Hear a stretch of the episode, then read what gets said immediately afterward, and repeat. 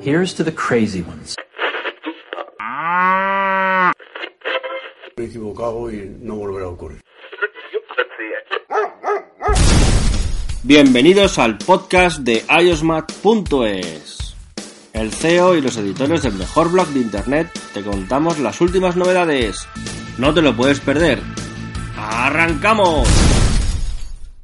En el podcast 41 iOS Mac hablamos de los rumores del iPad, de iOS 11 y de Super Mario Run que llega el 15 de diciembre.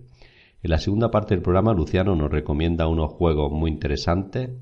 Ana nos trae todas las noticias recientes del jailbreak y para finalizar José Copero su sección de aplicaciones recomendadas.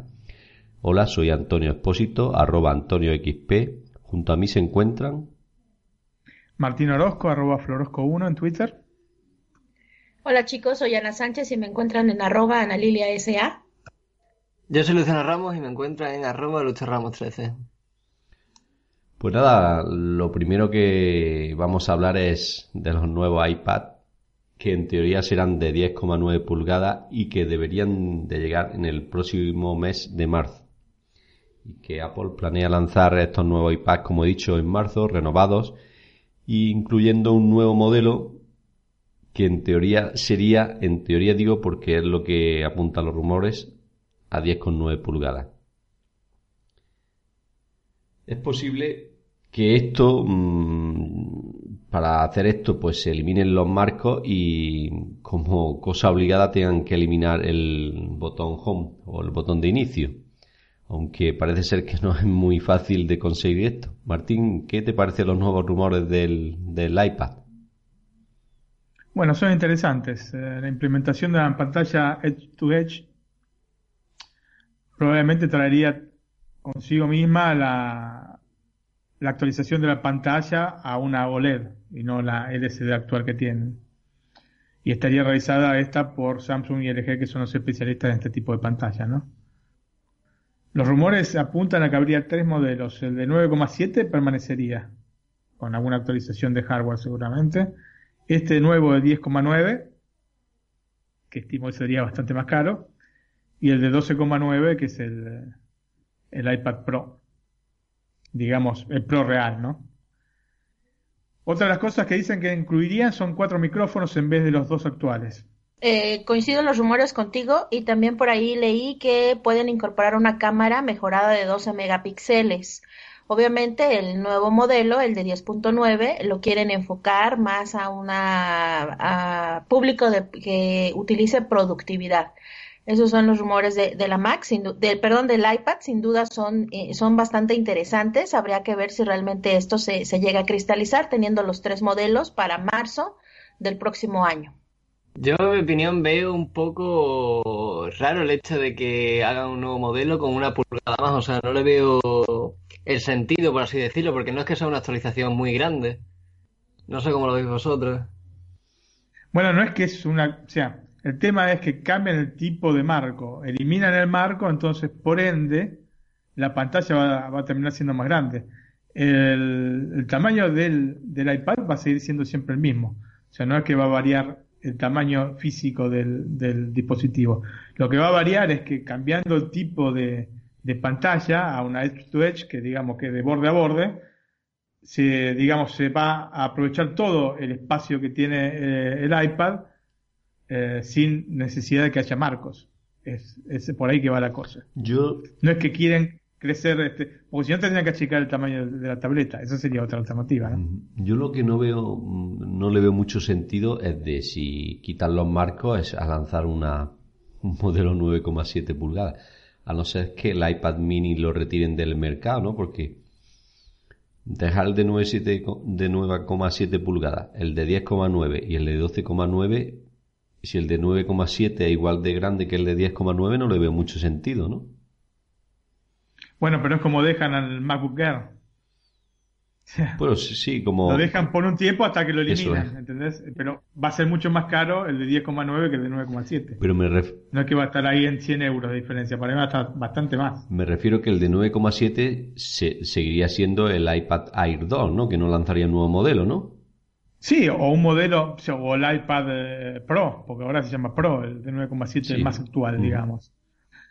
Eh, yo pienso que quizás, quizás, esto no es seguro, le, actualicen el, procesador.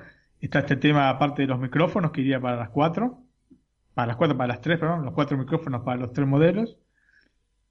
Sí, digamos que no es demasiado, o sea, una pulgada dos de diferencia no es que vas a notarla tanto, pero seguramente es por una cuestión más que nada de marketing que, que y de precio también. De necesidad. Por eso, de marketing en, el sentido de precio. O sea, lo dejan porque necesitan una que esté un poquito más barata, para no hacer un salto, digamos, de un modelo al otro de 200 eh, euros. Y os hago una pregunta a los tres. ¿Creéis que con estas nuevas versiones de iPad mmm, harán algún, alguna mejora en el sistema operativo específico para ellos o seguiremos con lo mismo? No, yo creo que seguiremos con lo mismo, que realmente van a hacer un cambio en el hardware y el sistema operativo va a quedar exactamente igual. Entonces, la verdad es que yo no le veo mucho sentido cambiar el diseño si no cambian el sistema operativo, que es lo que hemos comentado, un sistema operativo especializado para el iPad y que no sea compartido con el iPhone. Entonces, la verdad, yo veo muy difícil que cambien el sistema operativo. Yo coincido completamente con Ana, no ser que quieran ahora enfocarlo hacia otro nicho de mercado, como hicieron con el iPad, pero con los con la gente que dibuja, pues no que, que haya ningún cambio en iOS 11 para el iPad, para especializarla. Yo, sinceramente, no creo que haya ningún tipo de cambio. Coincido con Luciano y con Ana. No creo que vayan a tocar nada. Digamos, para quien necesita una ultra portabilidad, ya tenemos las MacBook que son prácticamente iPad con, teclado. Y bueno, eh, el que quiere una cosa por el estilo, digamos con iOS, con macOS, directamente se va a su, su las MacBook y no vamos a ver jamás un, un iPad a la altura de las MacBook en el sentido de poder administrar archivos y, este, y cosas por el estilo. Así que eso directamente yo ya me lo estoy empezando a sacar de la cabeza que no va a acontecer. Es una cosa que no está en el ADN de Apple hacerlo, así que es inútil que estemos esperando o, estableciendo hipótesis sobre lo que podría llegar a ser un sistema operativo con, eh, con un file manager cuando no, no, va a acontecer.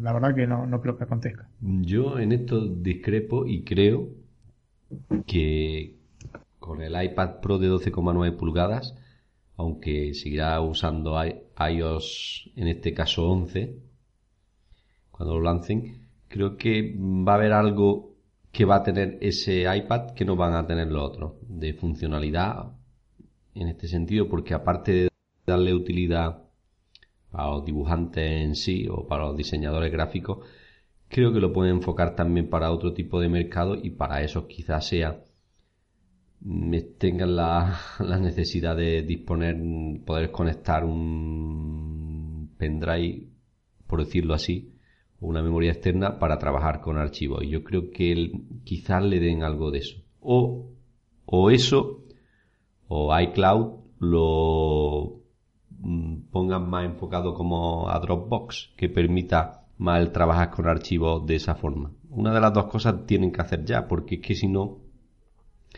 el iPad tiene cortadas las alas, por decirlo de alguna forma. Luciano, ¿tú qué opinas? Yo coincido contigo, Antonio, lo iba a decir. Eh, tiene que haber una revolución en la, en la hora de manejar con archivos desde el iPad porque ahora mismo es un completo caos. Tiene los archivos dispersados entre la nube de Dropbox, la nube de iCloud Drive, lo de, por ejemplo, Microsoft, se utiliza la ofimática de, de Microsoft Office pues ojalá hubiera una especie de escritorio, algo que quede acorde a iOS y que sea mucho más sencillo manejar y sobre todo organizarte a ti mismo. Aunque bueno, habría que considerar que faltan cuatro meses para el lanzamiento de lo que podría ser esta iPad, entonces yo creo que el tiempo es justo y que no, no, tal vez no les alcance a hacer estos cambios. Vaya, no veo la forma de cómo, cómo pudieran cambiar lo que hoy en día siempre ha existido. Digo, el iCloud y, el espacio en la nube siempre ha estado. Entonces, ¿cómo es que van a hacer ese cambio en, los cuatro meses que faltan? Yo lo enfoco más a cuando sea el lanzamiento de iOS 11, que los iPads lleguen tal cual y con la nueva versión de iOS 11 pienso que sí habrá algunas mejoras. Claro, esto estamos hablando de septiembre de 2017, lo de iOS 11 me refiero. Creo yo, a no ser que nos sorprendan y decidan sacar el iPhone del décimo aniversario en la misma fecha que la del primero y sea en junio. No lo sé, también es otra opción. Y esté todo más junto en el tiempo, que no lo creo, porque de ser esto así, debería de haber ya betas de iOS 11 por ahí rondando, que no la hay. O sea que en esto estamos más limitados. Martín, veo que no tienes ninguna esperanza, ¿no? De que esto sea así, ¿no? No, no creo que sea así, no creo que sea así porque van a ir a, pisar el, otro mercado que tienen, que es el de los ordenadores portátiles. Así que yo sinceramente no, no veo que vaya a avanzar más eh, esto. Ya tenía muchas esperanzas hasta los últimos lanzamientos de los Mac y me queda claro que, digamos, el que tiene necesidad de una ultra portabilidad y, Mac OS tiene las MacBook este, al alcance de la mano. El que necesite el, dispositivo para consumir contenidos eh, tiene el iPad. ¿Y los diseñadores gráficos el iPad Pro? Los diseñadores gráficos son el iPad Pro, sí, exactamente. Mm. Los, los, dibujantes más que diseñadores gráficos. Bueno, pues nada, yo espero que ofrezcan algo más porque si no el mercado es muy limitado para el iPad Pro y es un, dispositivo muy válido que puede servir para otras cosas. Y, si eh, lo venden como con un teclado, como el futuro o el que reemplazará al ordenador, creo que tienen que hacer algo. No sé, quizá falte todavía muchos años para que veamos eso o no lo veamos nunca, como ha dicho Martín, no lo sé. Eh, ¿Algún añadido o pasamos a iOS 11? Ahí solamente yo quisiera comentar que de ser cierto estos rumores de los tres modelos del iPad, eh, yo creo que los que van a sufrir un poco son los desarrolladores, ya que tienen que trabajar en pantallas para los distintos modelos. Tengo entendido que hoy en día tienen desarrollos ya customizados por el diferente tipo de pantalla. 9.7 y 12.9. Entonces, si sacan una de 10.9, pues tendrán que estar ajustando nuevamente sus aplicaciones a esa a ese nuevo modelo de, pantalla, ¿no? Sí, eso es cierto. Mm. Bueno, eso no es muy complicado porque en ese sentido Apple siempre ha, facilitado las cosas, pero sí es cierto que tendrían que lanzar nuevas versiones de la aplicación en la App Store.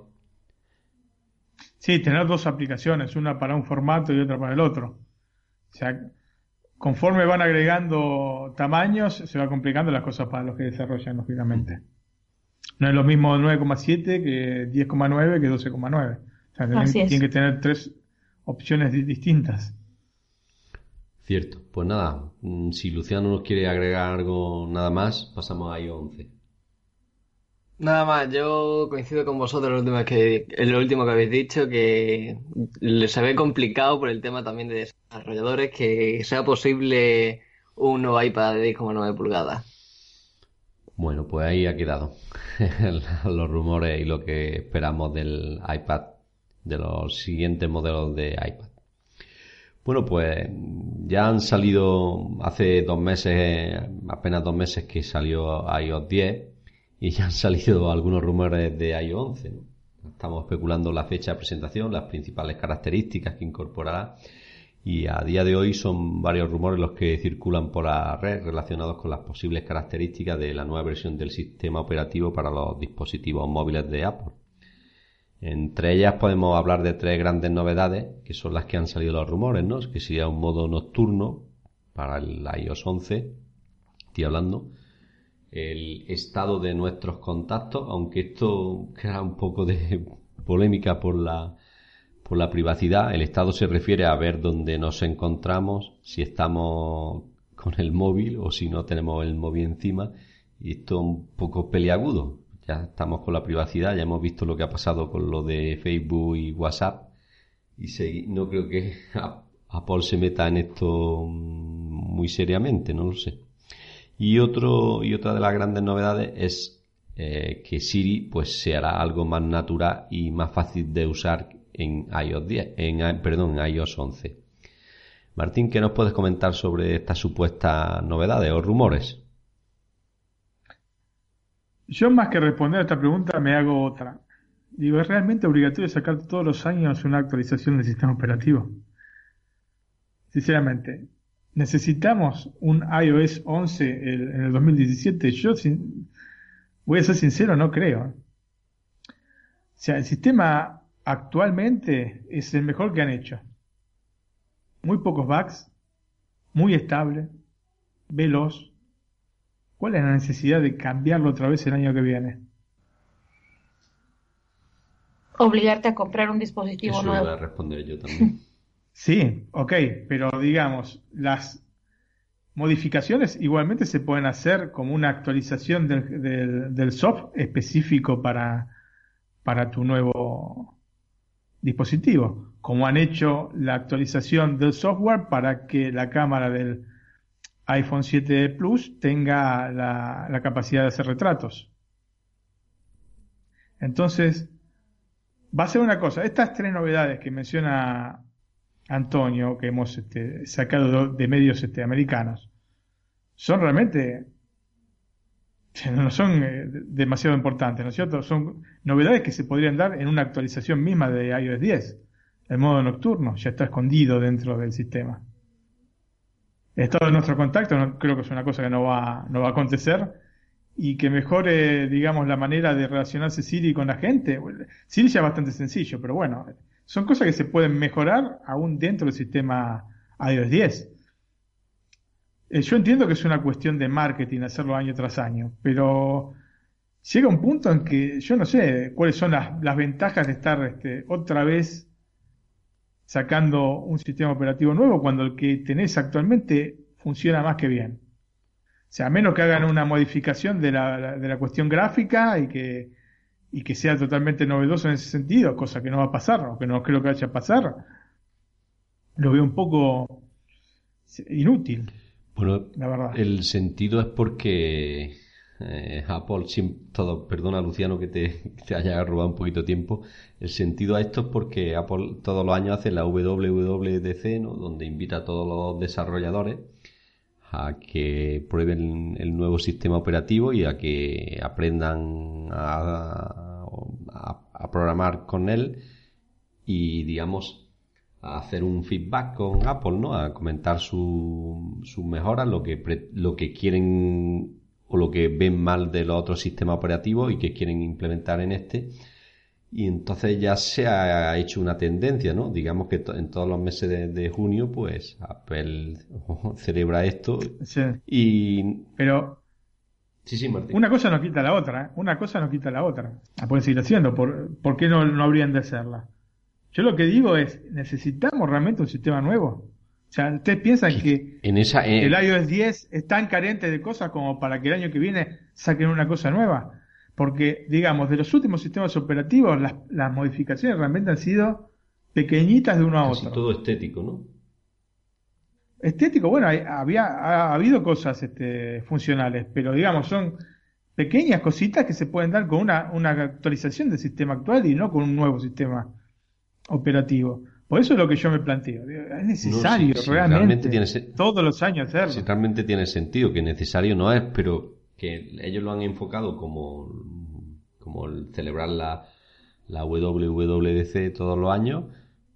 Cuando se presenta, pues saben que las novedades va a ser el nuevo sistema operativo para los dispositivos de escritorio, ¿no? Los MacBook y los iMac y los Mac Mini, ¿no? Entre otros. Y el otro, pues, los dispositivos móviles, ¿no? El iPad y el iPhone, ¿no? Y lo tienen enfocado así ah. y como bien dice, quizás no sea necesario, ¿no? Pero han enfocado en este sentido y no cambien, ¿no? iPhone nuevo, sistema operativo nuevo. Al final también es un poco de marketing, porque no es lo mismo hacer una WWDC y decir, bueno, vamos a mostrar aquí hoy iOS 10.2, por ejemplo. Pues supongo que también atrae un poco más el hecho de que lo llamen así, aunque perfectamente pueda ser una actualización mínima. Sí, sí, yo el tema de marketing lo entiendo. Yo lo que estoy hablando desde el punto de vista del No, el usuario. usuario a mí, sinceramente, sinceramente, que me pongan un sistema, un iOS 11 cuando yo tengo el iOS 10 que me va de maravillas, eh, ¿qué es lo que me agregaría? Porque la verdad, estas tres cosas, el modo nocturno, lo de Siri y lo de los contactos, son sinceramente tres cosas que, no sé, el modo nocturno puede tener relación con que pasen a una pantalla OLED, porque tendría mucho sentido en ese, en ese sentido, valga la redundancia. Tendría sentido porque justamente las pantallas OLED consumen menos cuando los fondos son oscuros. Entonces, para ahorrar batería, sería bueno un modo nocturno para el iPhone. Ahora, si van a mantener, o si no van a mantener, igualmente, son tres modificaciones que no son realmente radicales. Si van a tener eh, modificaciones radicales en el sistema operativo, tal vez sea después de que lancen el, el iPhone, si realmente va a tener las características que se están vislumbrando que puede llegar a tener el nuevo iPhone. Entonces, no sé qué es lo que van a presentar en, eh, o cómo van a disfrazar la cosa como para que la gente diga, uy, qué bueno que va a estar. Yo, yo creo que no, no va a ser así. Porque, de- digamos, desde el iOS 8 a esta parte, digamos, no hemos tenido grandes modificaciones del sistema operativo. Lo que sí hemos, o hemos, ha conseguido Apple es que el sistema sea estable. Entonces, si lo que importante, lo más importante de todo, lo que está, toda la gente está preguntando, Dios mío, que sea estable, que sea estable, que se cuelga, que los bugs, que esto, lo otro. El sistema ahora es estable. Entonces, ¿para qué vamos a ir a otro sistema operativo nuevo?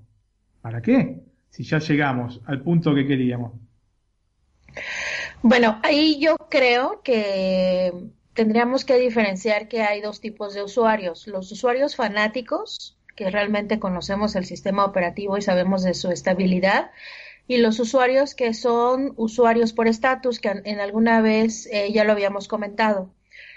Conozco a muchos usuarios por estatus que no tienen idea de las funcionalidades de iOS 10 y actualizaron porque es el sistema nuevo, el sistema de moda y mi dispositivo debe de estar a la moda y lo actualizo.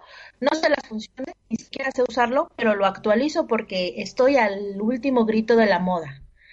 Y hay otros usuarios que ni siquiera hemos actualizado iOS 10 porque tenemos jailbreak o porque nos gusta iOS 9 o por lo que sea. Entonces yo creo que este tipo de actualizaciones va más enfocado a los usuarios por estatus, que son los que buscan estar al día aunque no tengan ni la más remota idea de cómo funcionan las cosas. Entonces yo me compro un iPhone 7 y yo quiero que tenga la versión 11 aunque ni siquiera la conozca. Yo creo que por ahí va el tema. Es un tanto, un tanto de marketing, pero también va enfocado a esta cantidad de usuarios que cada día va creciendo más y más, que tienen el poder adquisitivo para comprarse un iPhone, aunque ni siquiera lo exploten al máximo, como lo hemos com comentado un sinfín de veces. Entonces yo creo que Apple va enfocado más bien a este tipo de usuarios y tiene que encontrar la manera de justificar que cada año compres un nuevo teléfono y obviamente estés con el sistema operativo este más actual. Entonces yo creo que esto es el sentido de que cada año cambien el sistema operativo. Evidentemente yo no estoy de acuerdo en que saquen un, un iOS 11 cuando ni siquiera he actualizado iOS 10, pero hay muchísima gente que realmente estoy segura que quieren la última versión sin ni siquiera conocerla. Lo que pasa que eso, yo entiendo lo que decís, pero ¿vos conocés a alguna persona que compre el teléfono por el sistema operativo? O sea, las ventas No. del, del iPhone 7 son lo que son por el hecho de que, de que tiene iOS 10 o por el hecho de que es el iPhone 7. Y No, van a el vender el, iPhone. Perdón, es por el hecho de que es un iPhone 7. Eh, El sistema operativo no les importa cuando lo compran. Exactamente, entonces.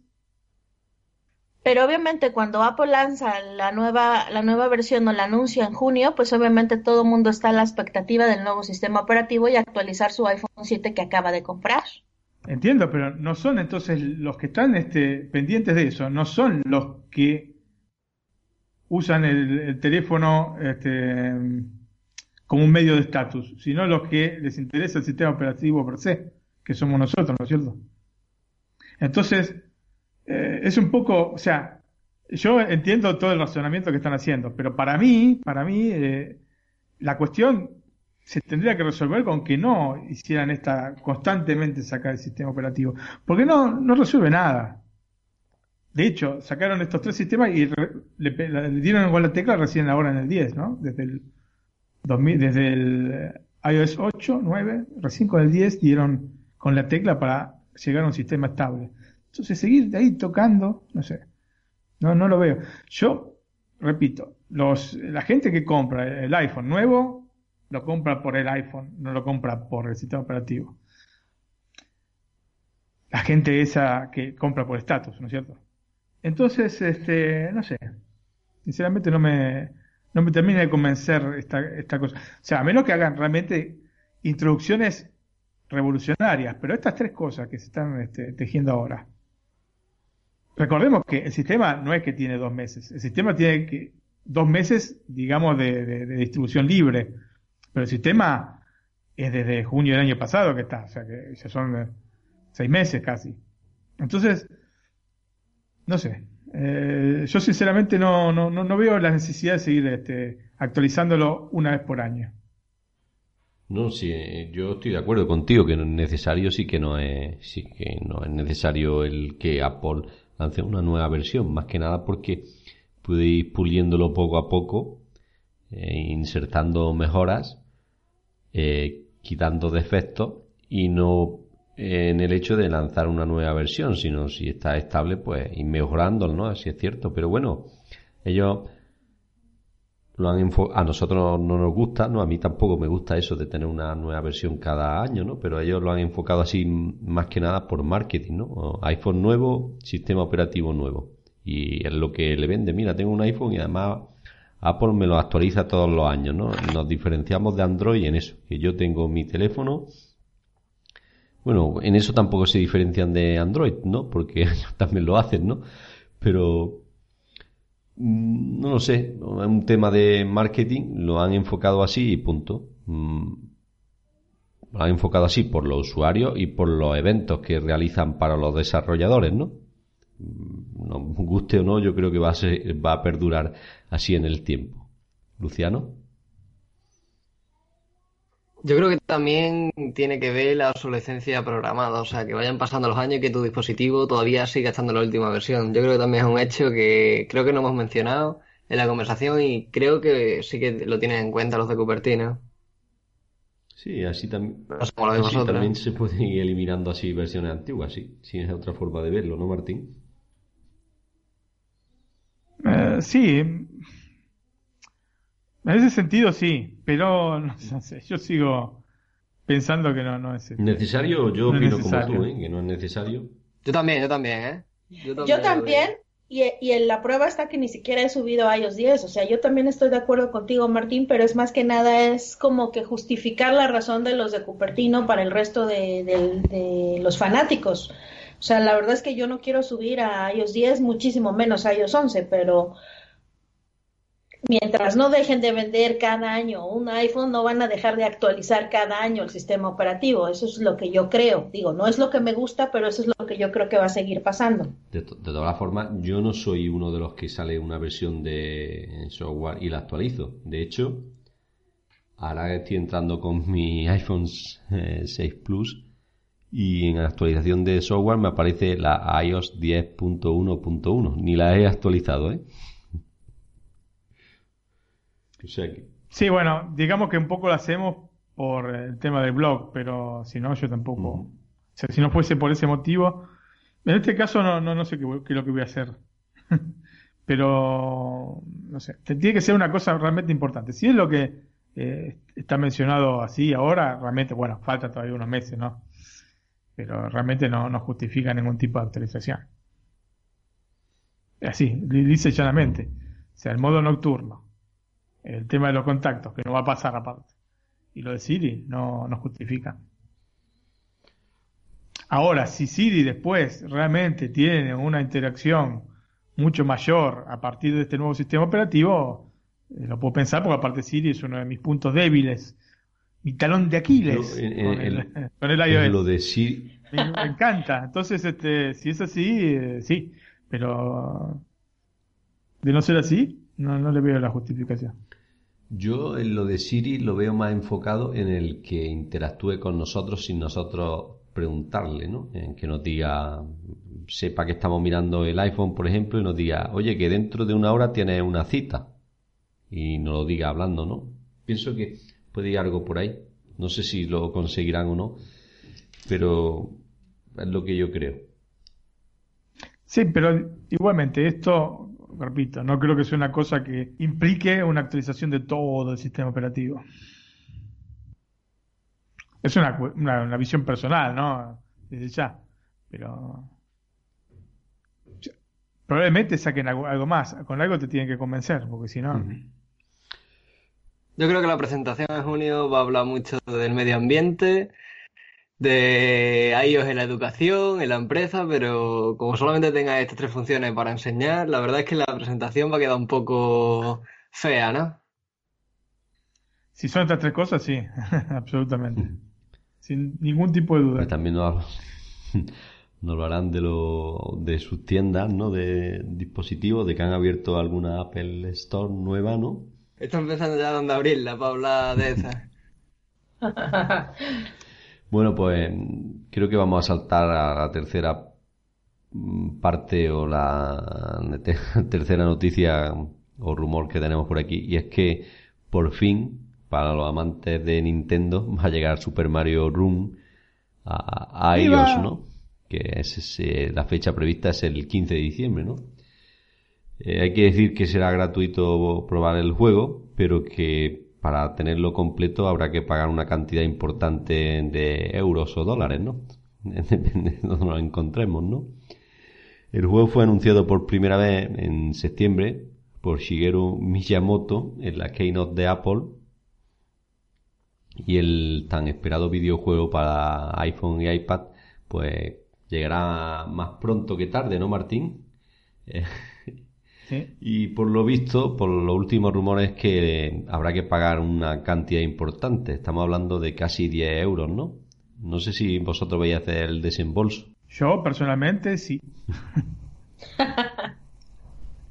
se, te lo digo, se te lo digo así, quise y llanamente, sí. ¿Luciano? Sí, rotundo. Sí. Yo es que a mí, si no me dan una carátula o algo de para poner la tontería, la verdad es que esto de comprar digital no me... A mí no me va esto. Pues no tengo nada, hombre. Estoy enmirriado con las compras digitales. Es que No, no, yo creo que no. Yo lo tengo que probar y una vez que lo pruebe, si me mola, evidentemente, eh, a full. Pero yo es que tengo muchísimos Mario aquí, o sea, eh, me, me tienen que traer algo muy nuevo para que me siga picando con los niveles. Digamos que después Lo que de... pasa que Perdona, Martín. Perdón. No, no, eh, una acotación así risueña, que está ahorrando la plata eh, Luciano para el Kingdom Hearts 2.8, que será en enero. Evidentemente, evidentemente. Ya está muy ahorrada. Y también es que hace poco adquirí la Mini NES, que es de Nintendo y viene con 30 títulos de la NES antigua y vienen muchísimos Mario, etcétera. O sea que Sí, sí, sí, sí, está muy buena, muy buena, muy buena. Tiene muchas fichas puestas para Navidad esa consola. ¿eh?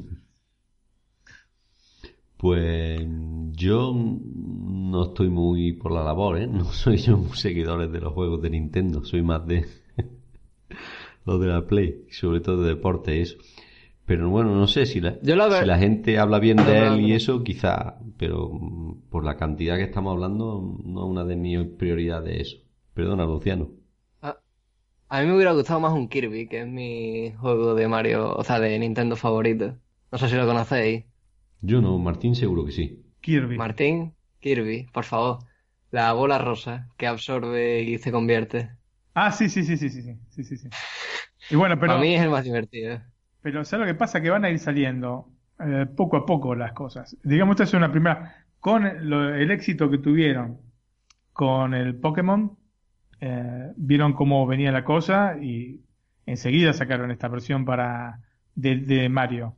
Hasta hace dos años, ellos directamente habían dicho que jamás iban a sacar ningún tipo de, de juego para, para iOS o Android y ahora ya estamos a pocos días, digamos, de la- del lanzamiento de- del primero, digamos, jugable, jugable, digamos, a la manera tradicional de Nintendo. Entonces, poco a poco se irán, suma- se irán sumando. Imagino que también este, la leyenda de Zelda se verá alguna vez en, en el iOS. Yo lo que tenía como duda era si en la versión para iPad también se iba a jugar en- de manera vertical o si iba a poder jugar de manera horizontal. Esa era un- una de las dudas que tenía. Me parece que va a ser siempre vertical. Un pequeño error en ese sentido, ¿no? Sí, bueno, está desarrollado de esa manera el juego, ¿no? Tema que igualmente el iPad y el iPhone tienen dos proporciones distintas, porque el iPad es 4 tercios y el, eh, y el iPhone es 16.9, 16 novenos. Entonces, este, es distinto, tienen que desarrollar dos juegos distintos para mí. A menos que lo hagan como una, como si fuese una franja vertical en, en el iPhone, en el iPad. ¿Se entiende lo que, lo que quiero Sí, decir? sí. O sea, es más alargada la pantalla de- Ujú. de- del iPhone. Mm, Así que no, no sé. Lo que sí se, se puede ver, porque ya de hecho sacaron un, este, un nuevo video hace algunos días, es que el Mario va a correr solo y uno va a tener que hacerlo saltar o hacerle cambiar de dirección con taps en, la pantalla. Pero el, personaje no es que uno lo va moviendo, sino que está constantemente eh, moviéndose solo. Y va a haber una versión también este, para jugar contra otras personas, a la que llamaron Toad Rayleigh, que mm, prácticamente eh, estás con los personajes, el, el personaje de la persona con la que jugás, que ellos te dan una lista, entre las que lógicamente van a estar tus amigos, los que estén en línea, para jugar, y después va a aparecer tu personaje y el personaje de, de la otra persona como si fuese eh, como si fuese un fantasma, digamos, Digamos ¿no? que compite contra muy, él, ¿no? muy ligera la imagen. Y compite, eh, competís contra él, exactamente, sí. Me parece de piola. sí, sí. eh, Ahora- eso, sí, eso sí me gusta. Ahora, eh, no, a mí, digamos, eh, 10 dólares o, o 10 euros no es que son indiferentes para nadie, ¿no? Bueno, tampoco son la, la muerte de nadie. Pero, digamos, uno acostumbrado a programas de iOS de 1, 2, 3. Este, parece muy 4,99 pesado, pero la verdad, máximo, ¿no? sí, pero 10 dólares por un, por un juego de Nintendo, un- por Mario. Si yo te digo, el Kingdom Hearts, ok, yo entiendo el tema este de tener la, la carátula y todo eso. Pero el Kingdom Hearts eh, 2.8 que va a salir ahora va a estar alrededor de los 60 euros. El Final Fantasy 15 que sale el, el 29, si no me equivoco, me dirá bien este Luciano, si es así. También está. Es que de Final Fantasy no. Bueno, sale, sale la semana que viene. El 29. También va a estar alrededor de los 60, 70 euros, dependiendo de dónde los compre uno, ¿no? Entonces, eh, 10, 10 dólares, 10 euros no es tanto. Pues, es cierto que, hombre, que si, lo, A mí, si lo ¿eh? comparamos con los juegos de la PlayStation no es nada. Pero bueno, no sé. mm, Comparados con otras aplicaciones de, un- de iOS, sí que es una cantidad importante, aunque también hay muchas más aplicaciones más caras que estas. Pero bueno, no sé. Ellos han puesto el precio. Yo admito que me duele por el tema coleccionismo, ¿sabes? No por otra cosa. Mm, Admito que a mí eso de comprar digital aún me sigue doliendo. Es que también luego tienes un montón de alternativas a descargarlo gratis, ¿sabes? O sea, siempre van saliendo. En el canal de YouTube ya mostramos algún que otro vídeo para descargar cosas piratas. Y al final, quieras o no, también tienes un riesgo de virus y ya estamos hablando de piratería, etc, etc. Pero es que al final lo- el que lo descarga y el que lo tiene es lo mismo. No le queda ni el hecho de tenerlo, yo qué sé, en la santería, para... No sé, no sé explicarlo, la verdad, pero... Me he dejado de notar el físico. Sí, hombre, en ese sentido sí, que lo compras, si lo compras tú, pues siempre te va a quedar el recuerdo de, de ver la carátula, como bien has dicho. Es un poco lo que pasa con los coleccionistas. Habiendo sido yo coleccionista de películas, las tengo todavía ahí. Eh, el que colecciona películas, Blu-ray, eh, DVD, etcétera, tenés centenares y centenares de, cajas. Pero el momento que te pasás a, a lo digital, directamente te olvidas de eso. Y lo digo, te lo dice uno que coleccionó, ¿eh? O sea, no uno eh, que me importaba nada. Y es dar el paso nada más. ¿eh? Cuando lo das el paso, después ya te olvidas de- del tema de las carátulas y de los muñequitos este, de ediciones especiales, etcétera. A mí me resulta muy lejano de- ol- olvidar ser coleccionista, me resulta muy lejano ahora mismo. Es que tarde o, te- tarde o temprano van a desaparecer, ¿eh? tarde o temprano van a desaparecer porque directamente vas a descargar tus juegos, como pasa hoy, hoy en día también, con- no con todos los juegos, pero digamos, desde el, el, este, el store de la PlayStation ya te podés descargar los juegos. Ujú. Hombre, es cierto que para la Play 4 tienes que tener un- una línea importante porque estamos hablando ya de bastantes gigas, ¿no? Y, sí que tarda bastante horas en descargarse el juego, ¿no? Sí, pero bueno, sabemos que la- las conexiones de Internet se van acelerando año tras año y va a llegar un punto en que directamente... ¿Quién se hubiera imaginado ver una película? Yo no te estoy diciendo una película 4K como ya se puede ver en Netflix. Una película 720p. Hace unos años era realmente impensable verla va- en streaming directo. Y hoy por hoy directamente ni siquiera existe. Las películas son en 1080p directamente en Netflix. Mm, Entonces, y 4K, Ajá. y no se te corta ni nada. Entonces, se- eso tarde o temprano pasa. También es que es el hecho de que te llegue, por ejemplo, yo ahora he adquirido la... Ha salido Ghost 2, no sé si lo sabe Martín, que tiene la Play 4 y te va. Pues es un juego de hackers y yo me he comprado la edición coleccionista y pues ahí te llega la caja que queda chulísimo en la estantería, que se viene una figurita, que el hecho de abrir la caja, que esté el juego, que olerla y que huela nuevo ahí. Son cosas que para mí el digital no lo podría sustituir. Sí, ya lo sé, yo también lo tenía, por eso te digo, yo era un coleccionista, realmente compraba ediciones especiales de películas, este, con más extra, recuerdo, por ejemplo, tengo una de, de Hulk, que es un puño que sale de la, de la caja y adentro hay cómics y hay este, un montón de, de material, eh, digamos, de marketing, pero llega un punto que decís, bueno, lo que más me interesa es ver la película. Y dejas de lado estas cosas, porque aparte son caras. RT, a lo son aunque no, fuesen caras, digamos, ¿no? Llega un punto que igualmente no trae más espacio. Así que, tarde temprano pasa. Y va a pasar eso, porque al fin y al cabo, la tendencia es esa, desaparecer eh, todas las, este, las cuestiones eh, físicas y es que sea todo intangible, ¿no? Hablando de, hablando de, de que era impensable, yo cuando puse internet en casa, que era cuando vivía en casa de mis padres, recuerdo que nos, que nos bajamos un archivo de 5 megas y estábamos 20 minutos. Eso fue en el año 2000, que cuando estaban los modems de 36 kbps y luego pasamos a los de 56. Tú viviste esa época, ¿no? También, ¿no, Martín? Yo bajé en el año 1996, y me lo acuerdo bien porque era una película que salió en ese año, el tráiler de la película eh, El Jorobado de Notre Dame de Disney. El tráiler eran 2-3 minutos en una pantallita que debía ser este, la que descargué de un octavo del, del tamaño de la pantalla entera, que era 1024 por 768, y tardé 4 horas en bajarlo. Un tráiler de 2 minutos, 3 minutos, ponele. Wow. Así que bueno, sí.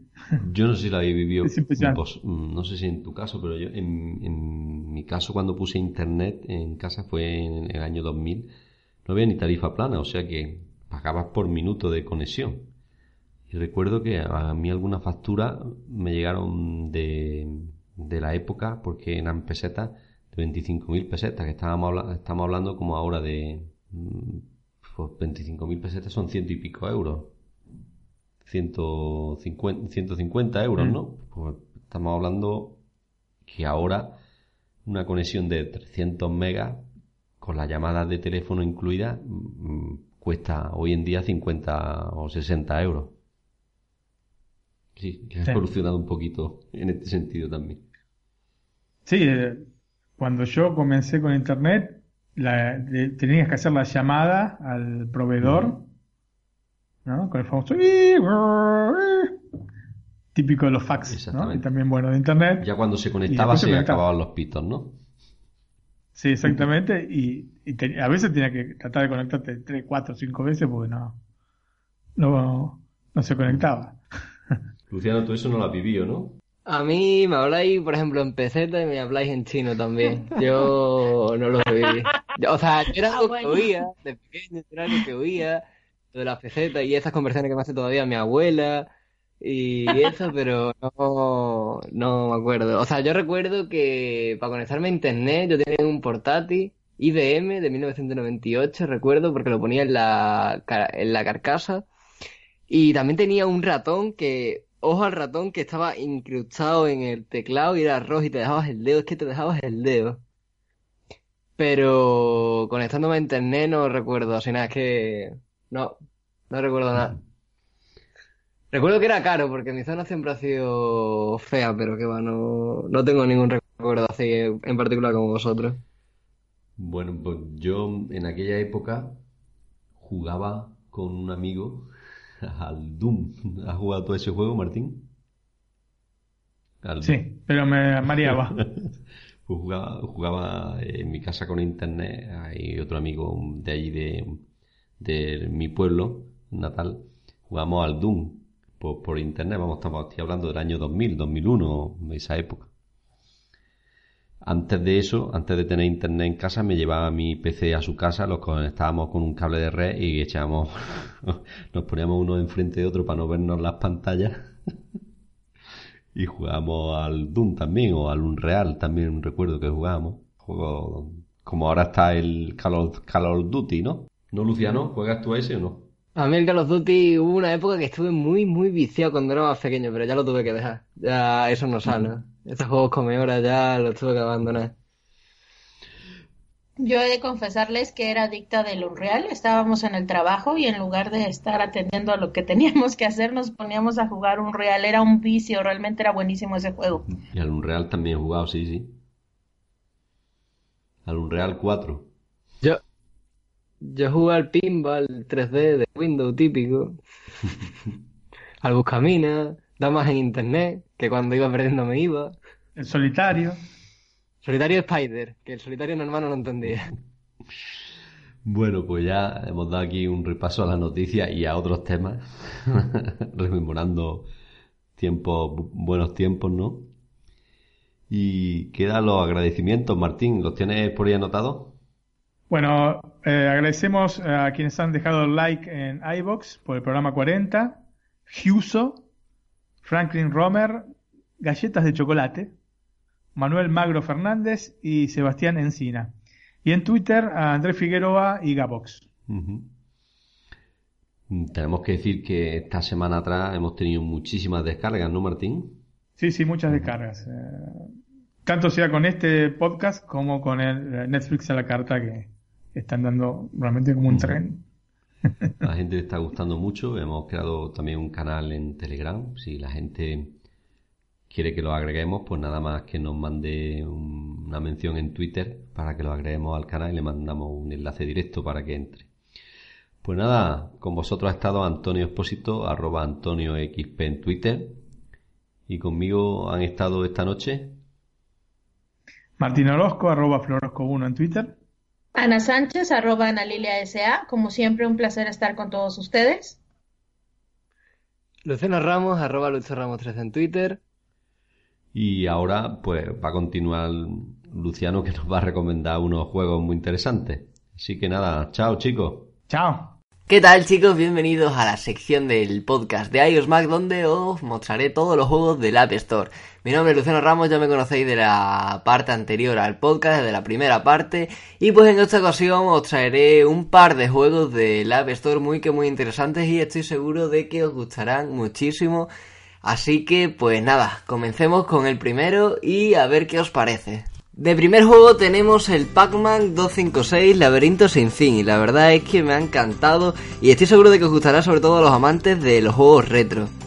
Este juego lo ha desarrollado Bandai Namco Entertainment y pues básicamente como dice bien el título pues el mítico Pac-Man eh, completamente adaptado para la pantalla del iPhone y lo que más me gusta es que se juega en con la pantalla vertical o sea que no tendremos que girarla horizontalmente y eso a mí me resulta muy cómodo, ya que en muchas ocasiones me resulta mucho más cómodo pues no doblar la pantalla del iPhone y jugar tal cual.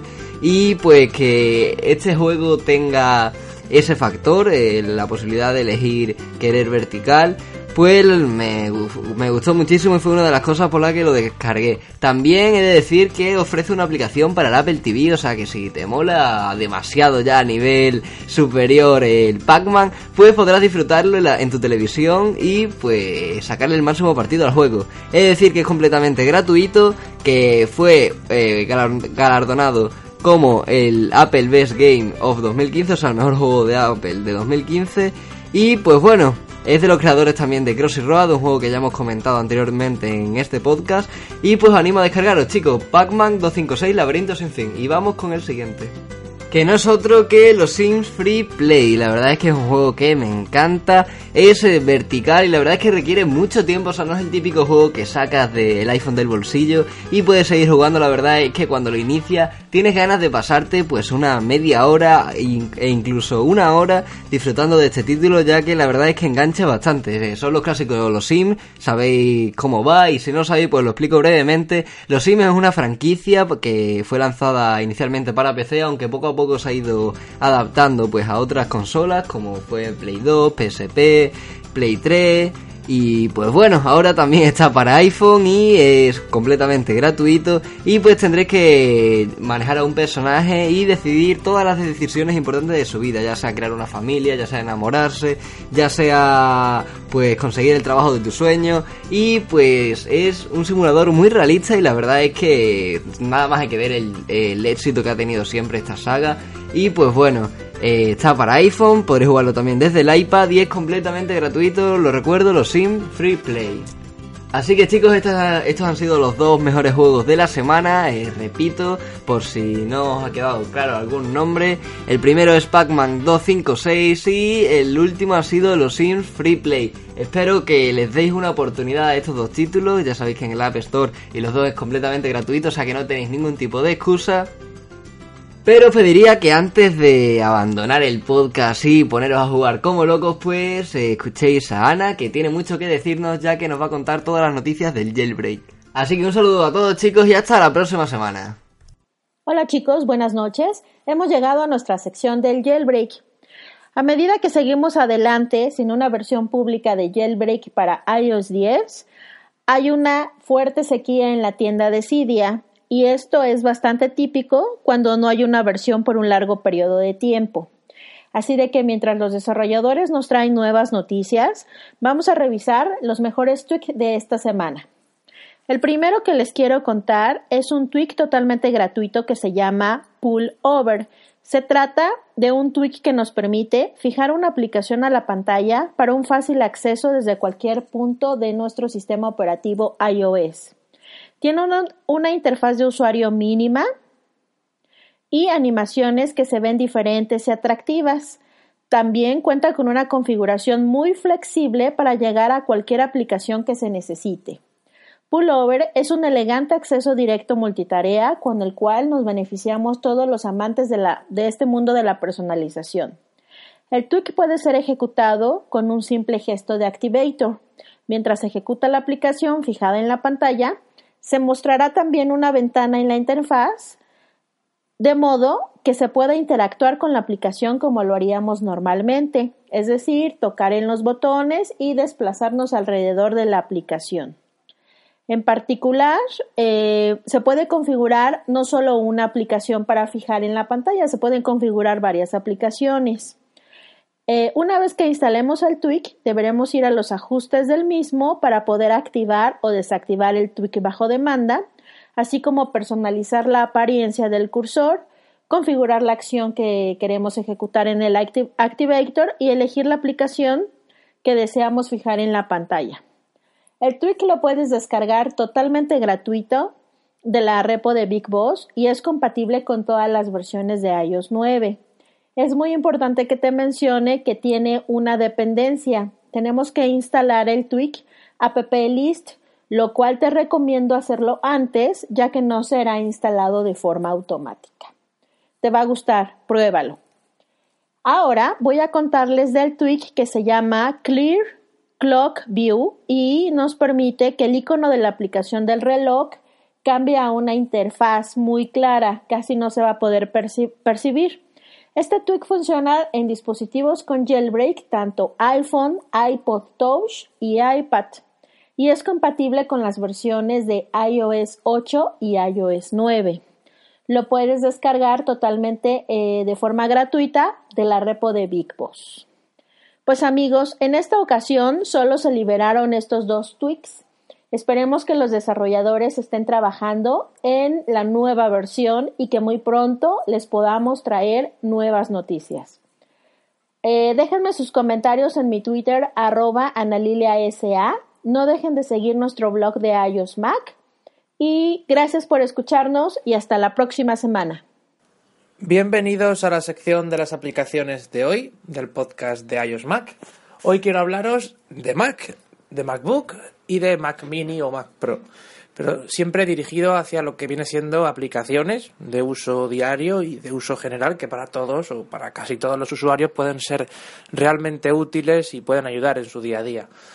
Hoy quiero hablaros de aplicaciones o programas dirigidos hacia un entorno social, hacia un entorno de comunicación. Estas aplicaciones o plataformas ya las conocéis, son totalmente conocidas, no es nada nuevo, pero quizá no habéis probado o quizá no conocéis su eh, sistema o aplicación para Mac. Por un lado tenemos la aplicación de Twitter, una aplicación que no hace mucho fue actualizada para mejorar porque antiguamente dejaba mucho que desear, no era compatible con los GIF ni con los vídeos prácticamente, ahora ya ha mejorado mucho. La aplicación de Twitter para Mac se puede descargar de forma totalmente oficial y natural en la App Store Solo tienen que buscar Twitter o a lo mejor salen las destacadas y la descargan. Una aplicación sencilla que te permite utilizar varias cuentas a la vez. Te permite poner mm, de una forma súper sencilla todas las cuentas a la vez y meterte en cada una de ellas sin estar, con una facilidad increíble, sin estar cambiando todo el rato. El problema que tiene o el inconveniente es que no lleva una actualización muy regulada. Se suele actualizar, no, no se queda muy antigua, por así decirlo, siempre y cuando se mantenga, pero quizá todas las novedades que podemos disfrutar en la aplicación para iPhone o para iPad no están en, Mac, pero poco a poco van llegando. Es una aplicación que para el día a día, para un uso normal, pues, viene muy bien. Es una forma de tener Twitter en una ventana pequeña que no te ocupe toda la pantalla, te ahorra utilizar cualquier navegador. A mí me parece muy cómodo, yo lo uso y bueno, es una aplicación que ahí está. Te avisa de las notificaciones también. Estará el logotipo o el icono en el bar de arriba, en el menú bar. Por lo que cuando te llegue alguna notificación se encenderá el icono de Twitter y será más fácil verlo, además de las notificaciones push que macOS te da por defecto. La segunda aplicación de la que os hablaría sería de Skype. No es una aplicación que es una aplicación desconocida, o sea, todo el mundo conoce Skype, sabe que permite hacer llamadas, videollamadas, chat, etcétera, y viene muy bien pues, para videoconferencias, para reuniones, para hablar con amigos simplemente.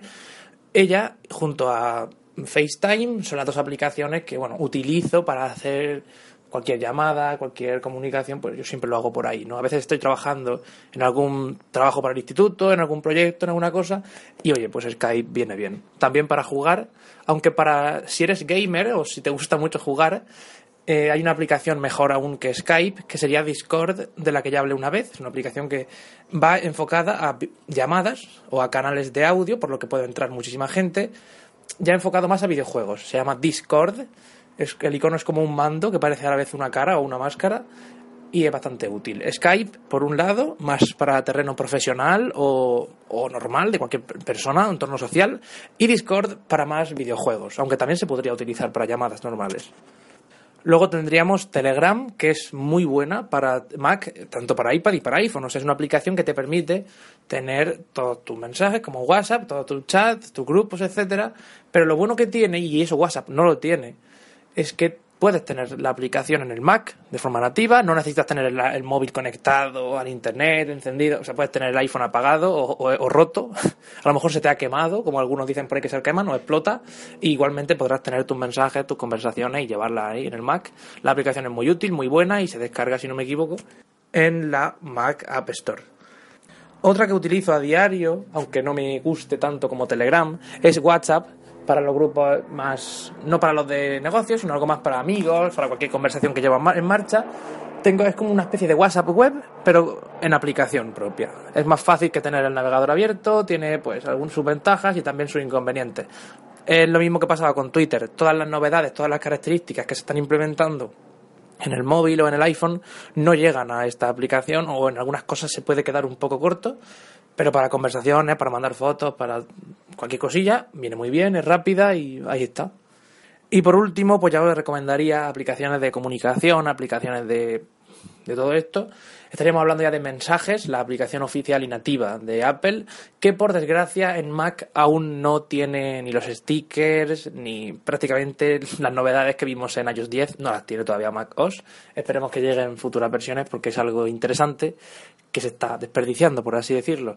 También FaceTime, como ya he dicho. Y por último, ahora sí, Slack. Slack es una aplicación de la que seguramente hayáis oído hablar. El icono es una S en un rombo blanco a la que le rodean muchos colores, parece como un fondo así de cuadrados. Y es una aplicación parecida a Discord o parecida a un chat, como una especie de... Es una mezcla entre foro y chat. Puedes crear varios canales, pero no de voz, sino de chat, de, escritura, de mensajes. Y viene muy bien porque puedes mencionar usuarios, hablar con ellos por privado, o sea, a un nivel de trabajo, a un nivel de empresa o de un grupo, viene muy bien funciona a la perfección, es rápida, tiene versión para iOS, para iPad, para iPhone, o sea, para, para Mac. Yo la utilizo un poco, no mucho, la verdad, no la utilizo tanto como podría utilizar Telegram o Twitter, pero es bastante útil y me gusta en general bastante. Estas son las aplicaciones de hoy. Voy a hacer un repaso porque he comentado muchas. Eh, como he dicho, Twitter, la aplicación oficial que pueden encontrar en la Mac App Store, Skype para videollamadas y llamadas, eh, FaceTime para videollamadas o llamadas también, ya siendo nativa de Apple, mensajes, Telegram, WhatsApp, una especie de WhatsApp web, pero en aplicación, y es oficial y, y, bastante sencilla. Y por último, Slack, la aplicación de canales de, chat. Como también he comentado, con algo especial o algo extra, Discord, de la que ya os hablé una vez, que es ideal para gamers, para jugadores y demás. Nos vemos la semana que viene con más aplicaciones y más recomendaciones para iOS y también para Mac. Hasta la próxima, soy arroba José Copero en Twitter y cualquier recomendación me la podéis hacer por ahí. Si tienen alguna petición de algo que quieran que hable, pues ahí estoy. Adiós. Here's to the crazy ones. Equivocado y no volverá a ocurrir.